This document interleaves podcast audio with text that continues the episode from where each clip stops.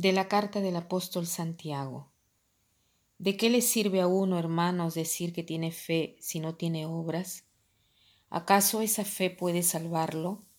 ¿De qué sirve si uno de ustedes al ver un hermano o una hermana desnudos o sin el alimento necesario les dice vayan en paz, caliéntense y coman y no les da lo que necesitan para su cuerpo?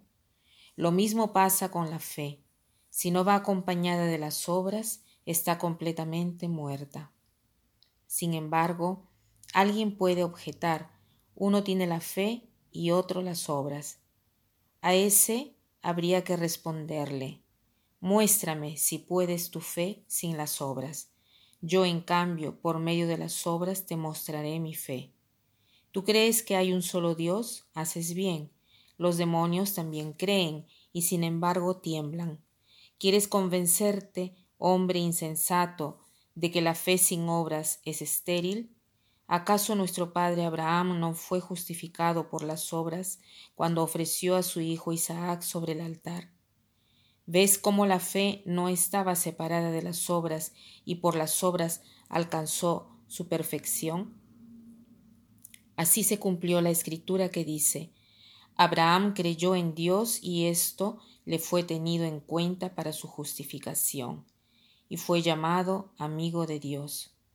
Como ven, el hombre no es justificado solo por la fe, sino también por las obras. De la misma manera que un cuerpo sin alma está muerto, así muerta es la fe sin las obras. Hoy Santiago nos enseña un hecho muy importante, que la fe tiene que estar siempre acompañada de las obras, porque de otra manera aquella fe no tiene valor, no sirve para nada. Y él pone aquí un ejemplo, dice, si tu hermano no tiene vestido ni qué comer, y tú le dices anda en paz, pero no le das lo necesario para el cuerpo, ¿a qué sirve? Tu hermano queda siempre sin vestido y sin comer. Entonces, ¿qué cosa nos quiere decir esto para nuestra vida?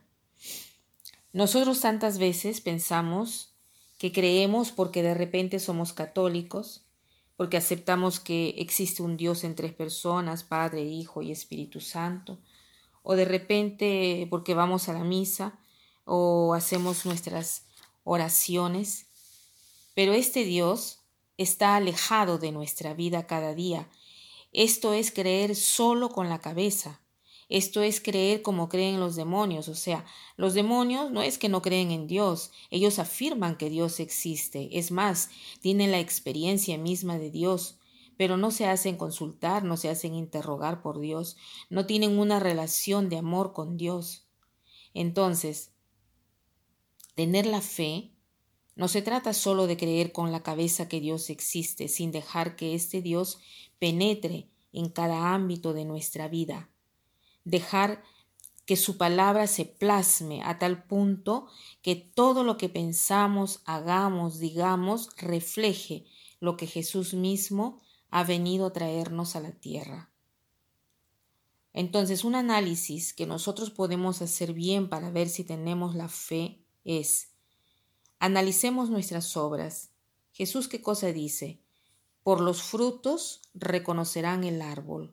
O sea, si yo quiero saber cuánta fe tengo, no tengo que ver cuánto fervor religioso siento, cómo siento la presencia de Dios, porque a veces la presencia de Dios no la siento.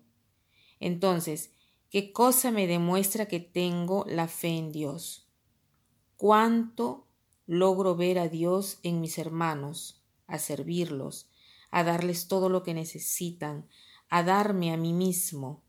Quiero saber cuánto creo, debo saber cuánto estoy alejado del mal, cuánto me apego al bien y cuán generoso soy al hacer el bien. O sea, si quiero medir cuán grande es mi fe, no debo ver cuánto fervor religioso tengo, sino cuánto esta fe está transformando mi vida. ¿Qué cosa deseo? ¿Qué cosa pienso? qué cosa quiero, qué cosa trato de hacer para ver si creo realmente, no simplemente sé que Jesucristo ha existido, creo que es el Hijo de Dios, no basta.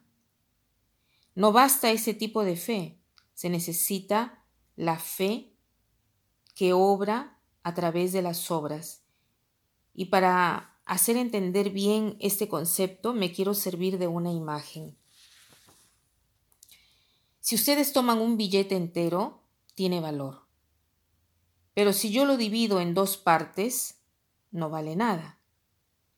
Si yo tengo un billete de 100 euros, lo divido en dos, no es que mitad vale 50 euros y la otra mitad sin otros 50.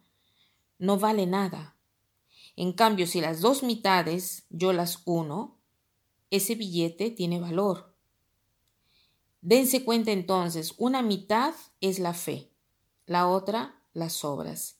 Separadamente no valen nada, pero juntas valen 100 euros. O sea, fe y obras juntas valen tienen valor, separadamente pierden existencia. Pidamos entonces al Señor la gracia de mantener siempre unidas fe y obras. Nuestra fe tiene que ser visible, visible no solo porque queremos darnos un poco de aires, sino visible porque cuando es verdaderamente la fe, entonces es visible. Y para terminar, quiero citar la frase que dice así, no es tan difícil morir por la fe, sino que es difícil vivir de fe. No es tan difícil morir por la fe, sino que es difícil vivir de fe. Que pasen un buen día.